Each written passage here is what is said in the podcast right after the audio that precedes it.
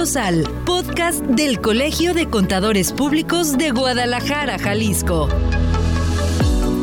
Acompáñanos en esta charla sobre los temas que interesan a la membresía y a la sociedad. Esta es la voz de los contadores, la voz de los expertos. Esta es la voz del Colegio de Contadores Públicos de Guadalajara, Jalisco. Comenzamos.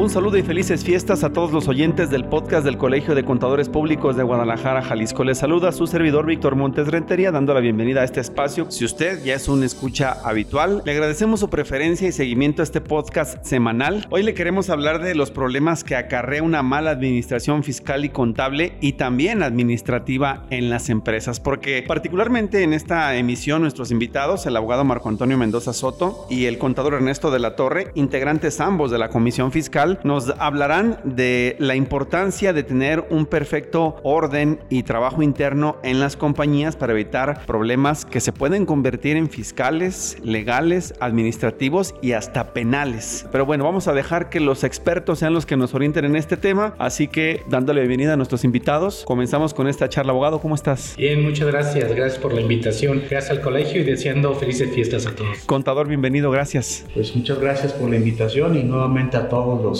asociados tengan unas felices fiestas. Excelente, pues eh, los problemas que acarrea una mala administración fiscal contable y se repite administrativa. Abogado, a todas las empresas les podría generar un problema una mala administración fiscal y contable. Sí, yo, yo, yo te diría que sí, eh, Ernesto, hemos insistido mucho quizás, sobre todo el Colegio de Contadores Públicos a través de sus distintos cursos, en manifestar hacia la comunidad general, decir, oye, necesitas llevar de adecuados controles, ¿no? Normas de información financiera, regulación de tu contabilidad, pero pareciera que a veces lo decimos nada más por dar cumplimiento a la norma por hacerlo. Ahorita te traemos un caso, un caso de la vida real ahora sí, un caso en virtud del cual creo que puede sintetizar de una manera muy palpable las consecuencias que se pueden dar. Ernesto, no sé si quieras abundar en la parte de los controles. Sí, este, yo creo que el punto importante que se deriva, Toño, es que yo creo que ahorita lo que está de moda, pudiéramos llamarlo así, es el bloqueo de, de los sellos, o sea, la restricción de sellos sí, digital. En, entendiendo que en base al 17, al 17H y al 17H bis que prevé un procedimiento, existe la posibilidad de que la autoridad sendaria en, en un primer término haga una restricción mm. temporal de un certificado de sello digital y que tiene múltiples causas, ¿no? Entre ellas puede ser simplemente la falta de presentación oportuna de tus declaraciones. Es correcto. Ya no digamos el tema del 69B en materia de EFOS y EDOS, en el sentido de que no has autocorregido tu situación fiscal o no lograste acreditar la debida materialidad de tus operaciones. ¿Qué otro? Pues la declaración anual al paso de, de 30 días posteriores a la fecha ah. que tiene el plazo, si no la presentas, la autoridad ya está en posibilidades de hacer la restricción respectiva. Pero un punto importante también y que ha estado muy de moda en este año ha sido el tema de las diferencias entre los FDIs emitidos y las declaraciones presentadas. Y es que las diferencias las determina la autoridad hacendaria en relación a que no le cuadran los números al robot, es decir, a la inteligencia que revisa los certificados, perdón, los comprobantes fiscales digitales, los FDIs, pareciera que el robot piensa que todo lo facturado es igual a ingreso y aún más grave a valor de actos o actividades para efectos de IVA. Correcto, aquí el tema yo creo que trasciende mucho en el tema del famoso PUE o PPD. Ajá. Pero el tema aquí, bueno, es que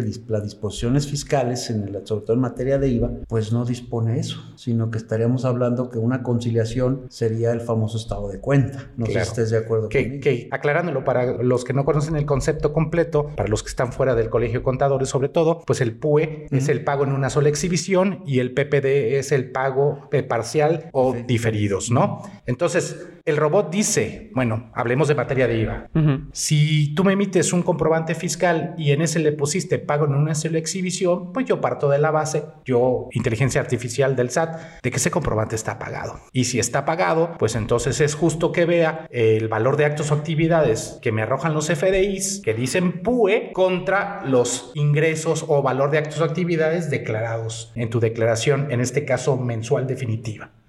¿Correcto? Es correcto. Y cuando encuentra diferencias, pues te los manifiesta. Pero no necesariamente un comprobante fiscal que le hayas puesto PUE está efectivamente cobrado, porque una cosa es la acepción que le pones en el comprobante y otra es en que la realidad te lo haya pagado el cliente, ¿no? Si mal no recuerdo, Ernesto, la resolución miscelánea nos dice que si en el mismo mes en el cual se emitió el comprobante se paga, pues entonces no habría necesidad inclusive de, de presentar un, un complemento, complemento de pago. Pues correcto. Así menciona la, la, miscelánea. Y en caso de que no se dé ese supuesto, te dice que lo canceles ¿sí? y generes uno nuevo con PPD 99 uh -huh. y entonces sí te obligaría a emitir un, un, complemento de pago. Pero entonces, digamos que esta diferencia entre los FDIs emitidos con su valor de actos o actividades contra las declaraciones es un elemento que está tomando la autoridad sendaria para restringir de manera temporal los certificados sellos digital en términos del 17H bis. Así es. O sea, estamos viviendo una, una situación en la que el ente fiscalizador dejó de ser solamente una persona que revisaba una inconsistencia, la detectaba, pedía su corrección y tan amigos como siempre. Hoy profundiza más y puede diversificarse en diferentes, digámoslo así, líneas de revisión e investigación, no con el ente fiscalizador, sino incluso con otras autoridades. Yo te diría que lo que estamos viviendo ahora Ajá. es un cruce de información. Exacto. Buen un de información que ni siquiera puede tener la intervención humana. Estábamos acostumbrados a que, bueno, una revisión íbamos a soportarla a través de una visita domiciliaria, a través de una revisión de gabinete o más modernamente una revisión electrónica, pero que en todo caso nos iba a llegar siempre una notificación donde nos dijeran voy a revisar y luego te digo las diferencias. Uh -huh. La realidad es otra hoy. Lo que digamos se pudiera entender como una auditoría persona a persona dejó de serlo y ahora es un asunto automatizado en el claro. que un, una inteligencia artificial detecta inconsistencia y dice aquí hay algo que tienes que aclarar. Pero tiene un problema esa uh -huh. inteligencia artificial. Sí. Le falta un elemento para lo que estábamos hablando Ernesto. ¿Cuál? los estados de cuenta bancaria. Es correcto. Uh -huh. Porque con los estados de cuenta bancaria podría saber, en el caso de IVA que estamos planteando, si efectivamente los FDIs emitidos fueron efectivamente cobrados y por consecuencia deben de coincidir con lo declarado. Ok.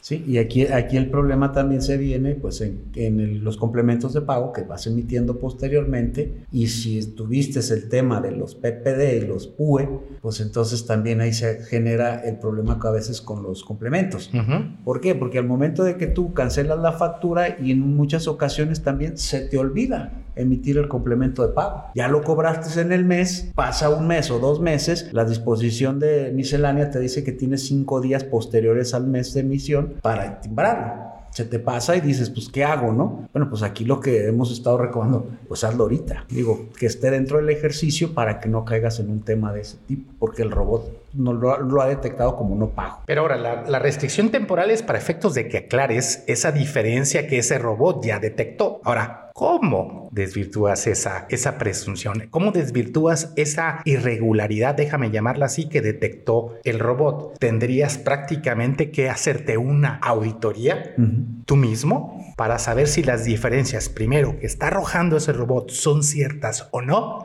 Y de justificar que esas diferencias no existen, habría que aprobarlas, aportarle elemento probatorio a la autoridad para que se sea. En pocas palabras, Ernesto, no sé si coincides, la restricción del certificado sello digital por esta causa en específico se está convirtiendo en una forma de auditar sin iniciar facultades de comprobación. Es correcto. Uh -huh. Pero deja en un estado de indefensión al contribuyente, ¿no? Correcto, porque primero le revierte la carga de la prueba, le dice, ¿sabes qué? Yo detecté que tienes diferencias, uh -huh. a ver, demuéstrame que no es así. Y mientras no me la demuestres, ¿qué sucede? Uh -huh. No te libero tu certificado sello digital y no vas a poder facturar a tus clientes.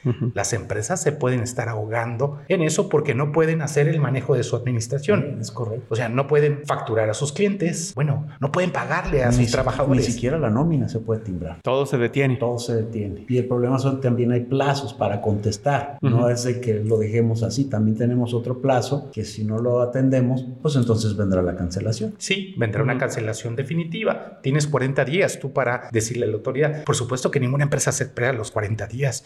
A los tres días de no poder facturar ya te están pidiendo que levantes, que levantes el procedimiento que solicites. Y ha habido una, una irregularidad que cuando menos en la Comisión Fiscal lo, lo hemos discutido mucho, Ernesto. El tema de que aun cuando el 17H bis prevé que tú puedes tramitar la aclaración sobre este punto, está obligado la autoridad sendaria a reactivarte tus sellos digitales al día siguiente en que presentas el trámite. ¿Lo está haciendo? No, no. No. ¿Qué te dice? Ah, bueno, ¿yo cómo te voy a liberar si no sé si estás correcto? A ver, creo que no hemos comprendido bien la ley. Tú me liberas en lo que averiguas si estoy o no correcto.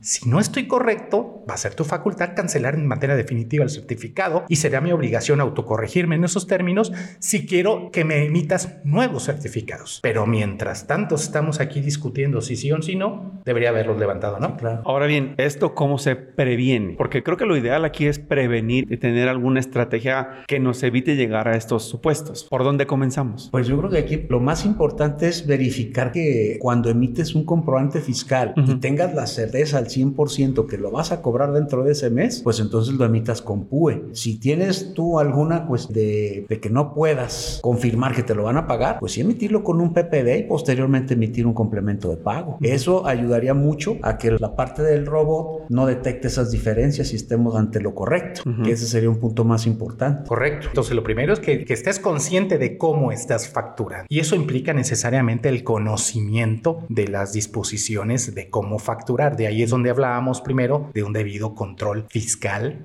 y contable. Claro. ¿Qué, ¿Qué, pasa con las empresas que de repente por no perder el cliente o no perder ese ingreso dicen, tú genera el CFDI y después vemos si nos lo paga, ¿no? E, e, esa puede ser una razón, una razón de que diga el cliente, no, sí te pago, ¿sí? Libérame. libérame la factura, dame la factura ya de inmediato para poder tramitar internamente, eso sucede mucho.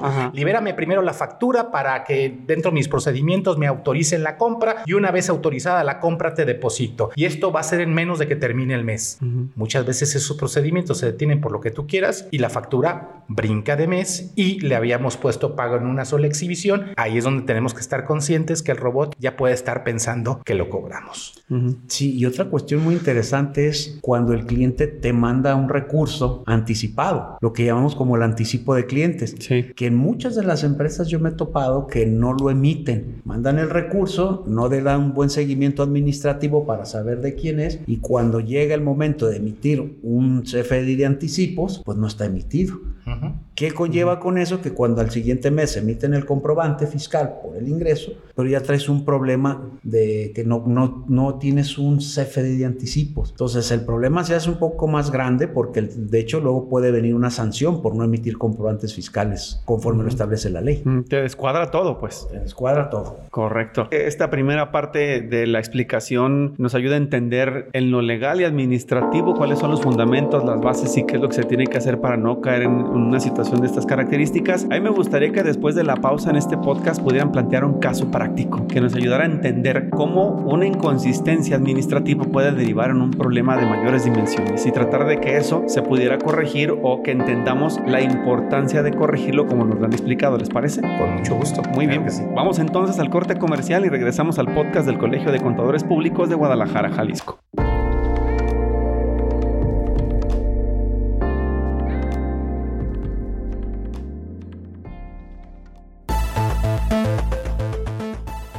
Mundo cada vez más cambiante, las empresas y los hombres de negocios deben prepararse para los retos que representa el comercio exterior. México es un socio comercial importante de diferentes países como China, Estados Unidos y los miembros de la Unión Europea. Por eso queremos invitarte al primer foro interinstitucional de comercio exterior. Agenda y suscríbete directamente en la página web del Colegio de Contadores Públicos de Guadalajara, Jalisco este encuentro presencial y virtual se realizará los días miércoles 10 y jueves 11 de enero de 2024 en el Colegio de Contadores Públicos de Guadalajara, Jalisco, con el tema El comercio exterior en México y su importancia en el desarrollo de las empresas y del país. Participa y conoce todo lo relacionado con las actividades de comercio exterior de manera directa e indirecta las tendencias internacionales, las expectativas de crecimiento del comercio mundial, el mexicano y las de fiscalización de las autoridades aduaneras. Participan la Asociación de Profesionistas de Comercio Exterior de Manzanillo, el Consejo Mexicano de Comercio Exterior COMSE, Asociación Mexicana de Estándares para el Comercio Electrónico, la Asociación de Agentes Aduanales de Guadalajara AC y la Asociación Nacional de Importadores y Exportadores de la República Mexicana, así como el Colegio de Contadores Públicos de Guadalajara, Jalisco.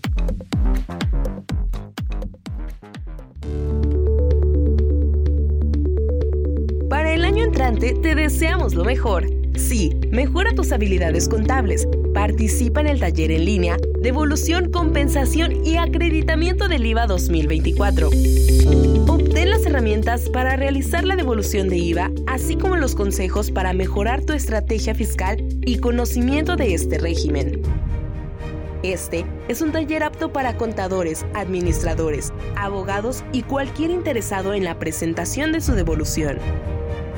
Te esperamos el 8 de enero a las 4 de la tarde. Inscríbete e inicia el año nuevo con nuevas y mejores herramientas para tu trabajo.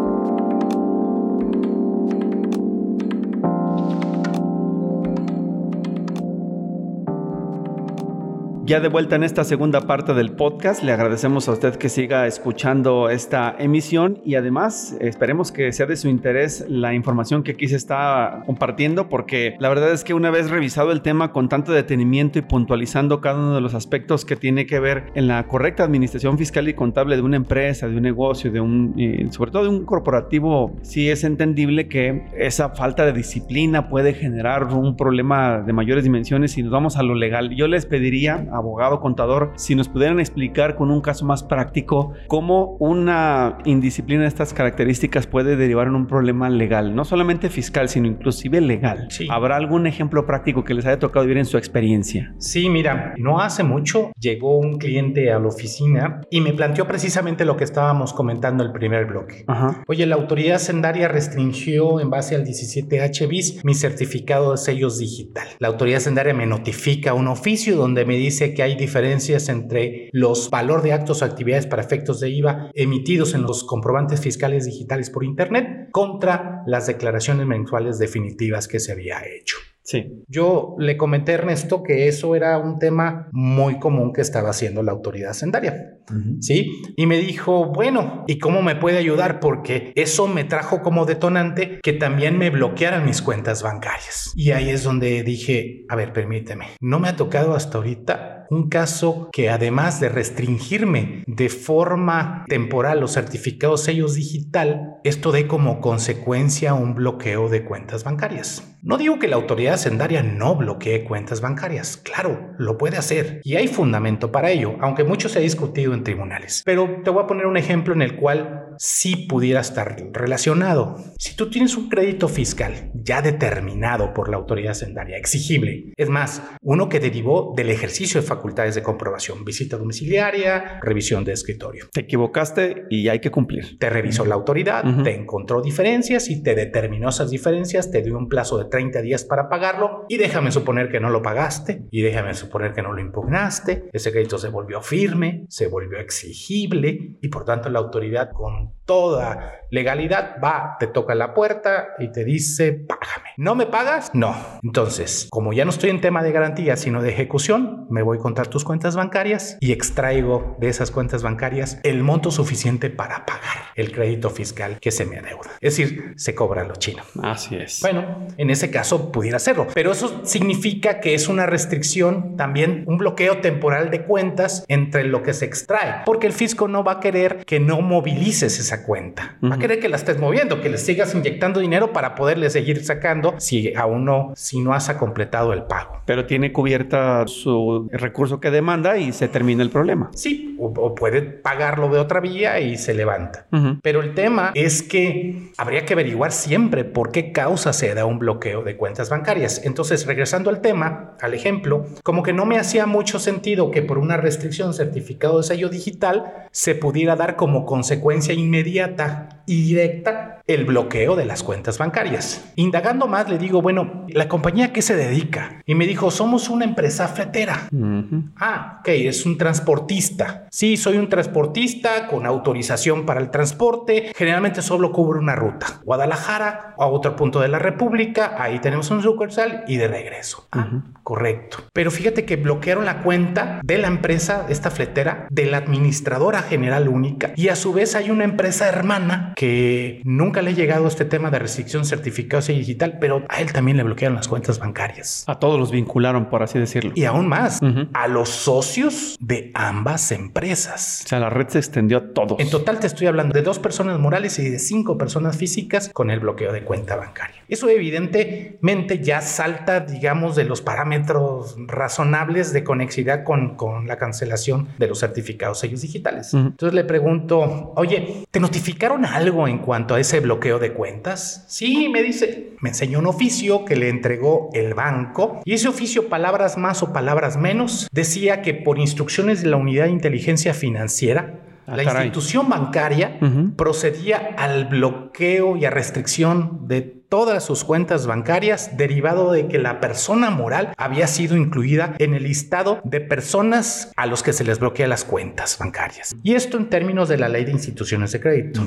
Recordarás, Ernesto, que el artículo 115 de la ley de instituciones de crédito y el 112 le permite instruccionar a través de la Comisión Nacional Bancaria a los bancos para que estos restrinjan el acceso a las cuentas bancarias de ciertos contribuyentes que publican en una lista que le llaman lista de personas bloqueadas, pero esta lista es confidencial. Esta lista solo circula entre la autoridad hacendaria, en este caso la unidad de inteligencia financiera, y los bancos. No es, vaya, una lista del 69B que se publica en el diario oficial de la federación. Entonces, bajo ese sentido, pues como que yo empecé a notar una diferencia ya muy clara. Y es que unidad de inteligencia financiera y SAT no son lo mismo, Ernesto. No, son entes independientes, ¿no? Estamos hablando de la mamá, como decías tú, Secretaría de Hacienda y Crédito Público, Ajá. unidad de inteligencia inteligencia financiera con sus propios reglas, normatividades y funciones, ¿sí? Y el SAT. Sí. Que estarían ahí, estaríamos hablando que cada quien en lo particular pues ejerce todas sus funciones. Y esto es importante porque le aclaro a, mi cliente en ese momento que la unidad de inteligencia financiera solo puede proceder a bloquear las cuentas bancarias de una persona, tanto persona moral como física, por tres razones. ¿Cuáles? La primera es por una petición internacional.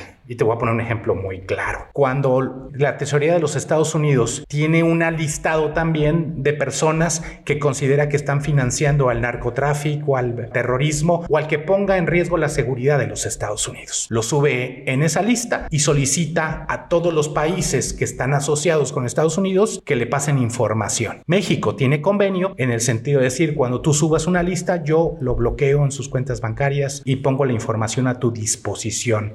Es Estados Unidos. Lo que le pasó a algunas inmobiliarias en Jalisco y hasta al cantante Julián Álvarez. Por y a Rafa Márquez también. cierto. Eh, a ellos les sucedió, tuvieron que hacer un procedimiento no en México, sino en Estados Unidos, aclarar su situación, que los borraron de aquella lista y en automático los iban a borrar acá de la unidad de inteligencia financiera. Bien. Pero la segunda razón puede ser por temas de terrorismo nacional. Sí, un tema que ha sido muy sensible en nuestro país, que se dice que aquí no hay terrorismo, pudiéramos opinar diferente, pero si hay financiamiento terrorismo y la unidad de inteligencia lo tiene, lo tiene identificado, podrá cancelar certificados. Y la última y la más común es por un tema de lavado de dinero. Entonces, cuando la unidad de inteligencia financiera tiene suficiente suficientes elementos para determinar que una persona está obteniendo recursos de procedencia ilícita, que es el nombre correcto, entonces podría proceder al bloqueo de las cuentas bancarias. Y no hay que pensar que lavado de dinero o bloqueo por operaciones de recursos de procedencia ilícita es necesariamente por temas de narcotráfico o por temas de secuestro o por tema de, cualquier otro delito de acto impacto. Desde hace rato nos ha enseñado la autoridad sendaria que por temas fiscales también busca fincar el delito previsto en el artículo 400 bis del Código Penal Federal precisamente de operaciones con recursos de procedencia ilícita. En ese sentido, pues llama la atención, decía, que son dos conductas. Una, la cancelación de certificado sello digital de manera temporal y el otro, el bloqueo de cuentas bancarias por orden de la unidad de inteligencia financiera. Ahí es donde le dije, no veo que haya una relación directa. Hubo otro detonante. Debe de haber otro detonante. Y me dice, no, no, no recuerdo ningún otro detonante. Le digo, oye, ¿no te ha llegado ninguna notificación por parte del Ministerio Público? ¿Por qué sale a colación el Ministerio Público? Porque si estuvieran investigando por un tema de lavado de dinero, necesariamente debería haber una carpeta de investigación y esa solamente la abre un Ministerio Público. Claro. ¿Sí? Y entonces me dice, no, sin embargo, déjame comentarte que un día antes de estos bloqueos, tanto de los certificados sello digital como de las cuentas bancarias, tuvimos la visita de Cofepris. ¿Sí? Un ente dedicado a la revisión de la materia sanitaria, ¿no? Exacto. Entonces, Cofepris, pues se dedica a todo lo que tiene que ver con la prevención en el manejo del índole sanitario. Lo, lo común de Cofepris es en restaurantes, eh, verlos en farmacias, verlos en fábricas donde se manejen químicos, Hospitales. etcétera, etcétera. Hospitales. Y a- también a mejor en procesos que tienen que ver con ciertos productos resguardados por la ley. Hay una ley que se llama la Ley Federal del Control para Recursos y Precursores Químicos, Productos Químicos Esenciales y Máquinas para la elaboración de cápsulas, tabletas y comprimidos. Y ahí tiene facultades la COFEPRIS. Sí, porque al final de cuentas siguen siendo productos, pero enfocados al sector salud. Pero si recordarás, Ujú. yo le pregunté a mi cliente a qué se dedicaba y me dijo que era Trans- fletero, sí, transportista. Claro, sí. Entonces resulta un poquito extraño que Cofepris eh, le haga una revisión sanitaria, así venía la orden, transportista. a un transportista. Ujú. Tú podrías decir, bueno, no, si ese transportista transporta alimentos, claro que lo puede revisar sin ningún problema y tendría competencia. ¿Y entonces qué pasó? Bueno, el tema es que efectivamente desahogan la revisión, hacen un recorrido por las instalaciones, por cada uno de los camiones que estaban ahí y en, en su recorrido encuentran un tambo, un tambo metálico que traía una etiqueta que decía que su contenido eran 169 kilos de un químico. Traía, Ajá. estaba cerrado, Sí. estaba totalmente cerrado, pero traía una etiqueta. Ajá. Y esa etiqueta concretamente nos decía que traía un producto denominado monometalimina Ah, al caray. 50%. Ni conocido, pues. Así como de primera entrada, a menos de que fueses químico, dirías, pues no sé qué es la monometilamina. Me meto a internet rápido y veo derivado de la metamilimina. Y digo, ah, caray, pues me dejó exactamente igual. ¿Quién sabe para qué es y quién lo necesita? ¿Y por qué les habrá llamado la atención dicha etiqueta? Sí. Oye, ¿tú sabes exactamente, le digo a mi cliente, a qué se refiere con ese contenido? La verdad, no sé. A mí me encargaron ¿De moverlo. dónde salió ese, ese tambo? Me dice, ese tambo tiene dos años ahí. Uy. Mira, resulta que vino un cliente, me pidió que lo transportara a un destino aquí en la ciudad, no nos pagó la transportación Y ahí se quedó. y por tanto, pues ahí se quedó. Aquí tengo la factura que yo pretendí cobrar, la del servicio, me la enseña y me dice, como verás, dice, contenido a transportar, un tambo. Por una cantidad ínfima, seguramente. 700 pesos. Uy. No decían nada más. Oye, ¿y, y no hiciste un detallado en la facturación de qué contenido se refería? ¿No tienes un proceso de un contrato de prestación de servicios en los que le manifieste el cliente que está transportando material permitido, no restringido, No que te libera a ti de cualquier responsabilidad? No, fíjese que eso no lo tenemos. Yo viene, recibo el paquete, cobro y vamos. Y, y vamos. Uy, qué delicado. Claro. Ahí es donde la parte del control administrativo invade la competencia legal, ¿no? Porque Ujú. entonces me estás diciendo que tú transportas lo que te traigan, Como te lo traigan. como te lo traigan, y confías en que lo que te digan es cierto. Ujú. Ah, sí. Ah, caray. Ya no sé si dudar de tu palabra. sí. y saber que sí sabías Ujú. o no. Y, y sobre todo esto tiene trascendencia porque averiguando, te decía yo, en esta ley, en esta ley para la control de precursores químicos, Apareció el famoso. me doy cuenta que en el artículo cuarto, fracción primera, se dice que la metilamina es un precursor químico para ela- elaborar pseudoefedrina. Ah, ahí está el problema. Y ahí ya cambió el panorama. Ujú. Pseudoefedrina. Ese sí lo asociamos a un tema De de, un precursor que puede, entre muchas cosas, servir también para generar mentafetaminas. ¿Sí? Y por tanto narcóticos prohibidos. Y entonces lo que estoy aquí entendiendo es que un error de no revisión de sus procesos internos derivó en de un, control administrativo, de una revisión de lo que sí puedo y no puedo transportar, de lo que requiero o no requiero autorización y los controles que debo de hacer, lo llevó a este cliente en particular a tener en su patio de maniobras desde hace dos años un tambo que aparentemente tiene un precursor químico que sirve para elaborar pseudoefedrina. ¿Sí? Insisto, no es que lo hayan agarrado ni transportándolo, ni comercializándolo. Bueno, ni siquiera estaba el tambo abierto. Por supuesto que como abogado luego, luego dices, ah, entonces no hay una evidencia concreta de que eso se trate. Ese tambo tiene una etiqueta que eso dice, pero nadie la ha abierto, ha extraído una muestra, mm. llevado al laboratorio y comprobado que se trata de esto. Sí, también el riesgo es que si se hace ese procedimiento vamos a pasar de la especulación a la certeza. Un hecho. Claro. Y le pregunto a mi cliente, ¿tú estás seguro exactamente de que lo que está ahí es lo que dice la etiqueta? No. Pero bueno, estaríamos entonces hablando de un tema, me dice, de una multa COFEPRIS, ¿no? Eso que tendría que ver con el bloqueo de las cuentas bancarias y con los certificados sellos digital. ¿Y el Ministerio Público Federal? Pues hasta ahorita no ha salido un Ministerio Público Federal a, a cuentas. Estamos pensando en un ministerio por el bloqueo de la cuenta bancaria por la unidad de inteligencia financiera. Pero habíamos dicho que la unidad de inteligencia financiera bloquea por temas de lavado. Claro. Pero para que haya lavado tiene que haber un delito previo.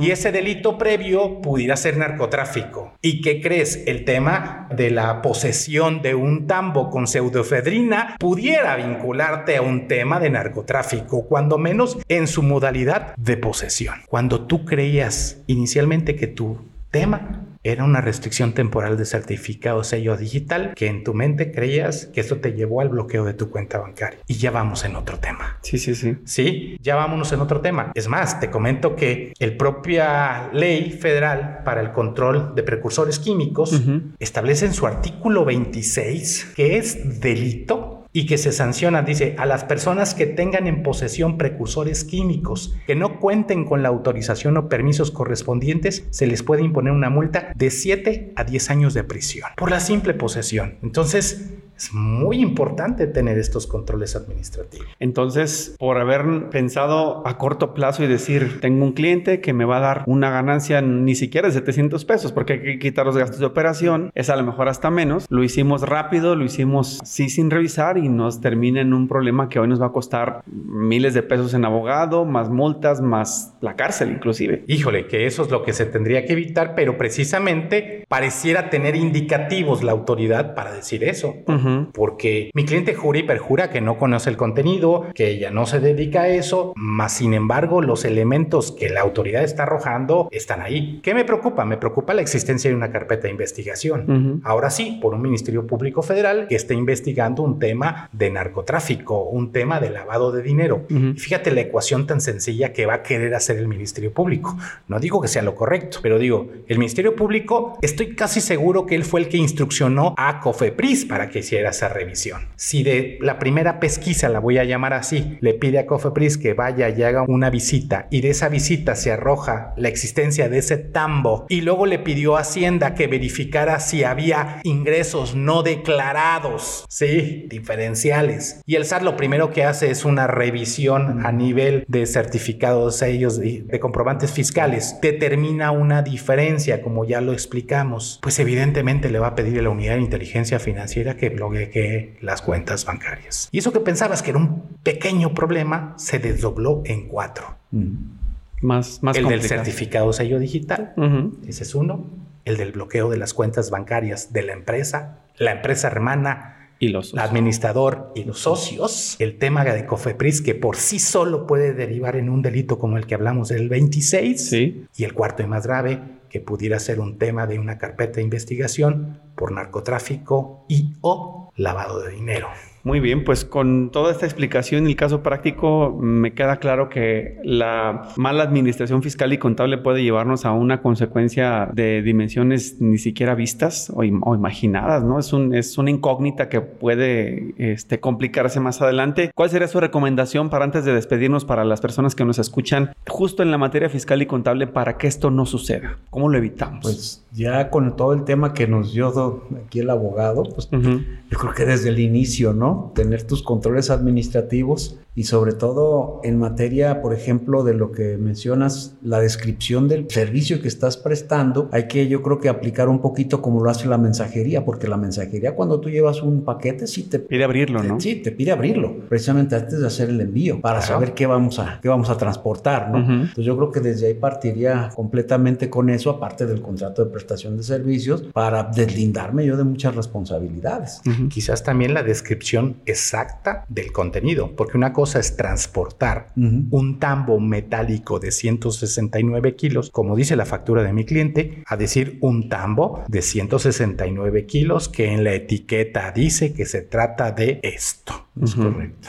Sí, claro. Y por supuesto, tener la curiosidad de averiguar qué es eso y si eso requiere una regulación, lo que ya te lleva a tener controles y manuales de operatividad, qué productos puedes y no transportar. La Comisión Fiscal del año entrante tiene preparado trabajo para poder eh, evitar estas eh, discrepancias, estos errores en las empresas, en los particulares. Bueno, hay diversos cursos, sobre todo en materia de CFDI y de carta aporte, que ahí también entraríamos con otro tema interesante. Sí. Sí, el colegio tiene contemplados diversos cursos que habría que estar nada más checando las fechas de, en las que se van a impartir y pues actualizarse. ¿Sí? ¿Sí? además hay que recordar que también este colegio cuenta con una comisión para la prevención del lavado de dinero, que es importante estar adecuado en la información que de esa comisión se deriva. Y a lo mejor un comercial. Adelante. Este, al partir del próximo año, arrancando como parte de la maestría en impuestos que imparte este colegio, me va a tocar impartir precisamente precisamente el tema de delitos en materia fiscal, donde vamos a hacer una revisión de todos los contenidos en el Código Fiscal de la Federación, entre ellos los que tienen que ver tanto en materia aduanera como los que tienen que ver con defraudación, defraudación fiscal equiparada, así como la de emisión de comprobantes que amparan operaciones inexistentes. Muy bien, pues que esta historia que escuchó no se convierta en la suya, mejor participe, acérquese a los expertos del colegio para evitar estas problemáticas. Abogado Marco Antonio Mendoza Soto, muchísimas gracias por esta charla. También eh, contador Ernesto de la Torre, muy amable por su tiempo. Muchas gracias. Felices fiestas para ambos y bueno, pues a las personas que nos escuchan también desearles lo mejor en este año que termina, el año entrante, 2024, que se acerquen al colegio para seguir preparándose cada vez más. Así es, muchísimas gracias. Gracias, gracias a usted que nos acompañó. Soy Víctor Montes Rentería. Terminamos con este podcast. Cuídese mucho, pásela bien. Lo esperamos en la próxima emisión. Hasta luego.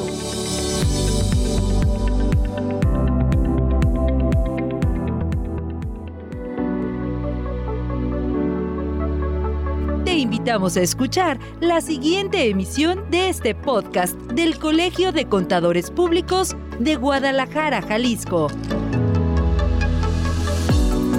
Recuerda que este espacio es para ti, es para darle voz a los contadores, para escucharte y orientar a nuestra comunidad. Hasta pronto.